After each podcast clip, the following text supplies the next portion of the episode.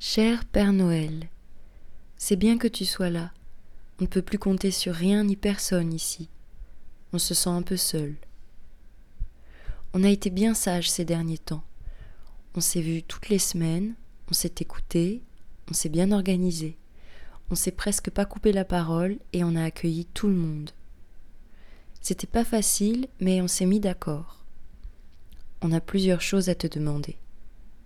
D'abord, on voudrait qu'il arrête de pleuvoir. Ensuite, on voudrait bien que tu reprennes tes vieux cadeaux de 1995, parce qu'ils sont usés. On n'aime pas gâcher, mais là, c'est vraiment plus possible. Ils sont devenus dangereux. Ils font n'importe quoi. Par exemple, ils se trompent quand ils signent des chèques, ou alors ils appellent le 17 à tout bout de champ. Bref, ils déconnent grave.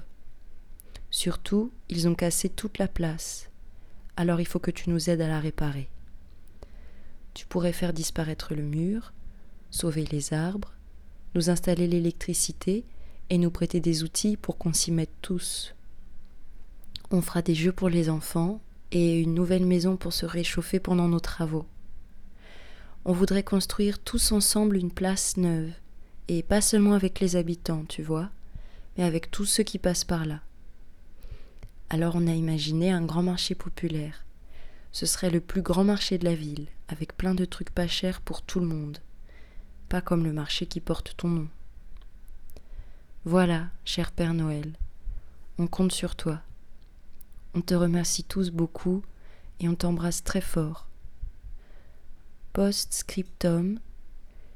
Tes cadeaux de 1995, ils se prennent pour toi. Ils font plein de promesses à tout le monde, mais ne font des cadeaux qu'à quelques-uns. Sois prudent. Ils vont dans les crèches mentir aux enfants.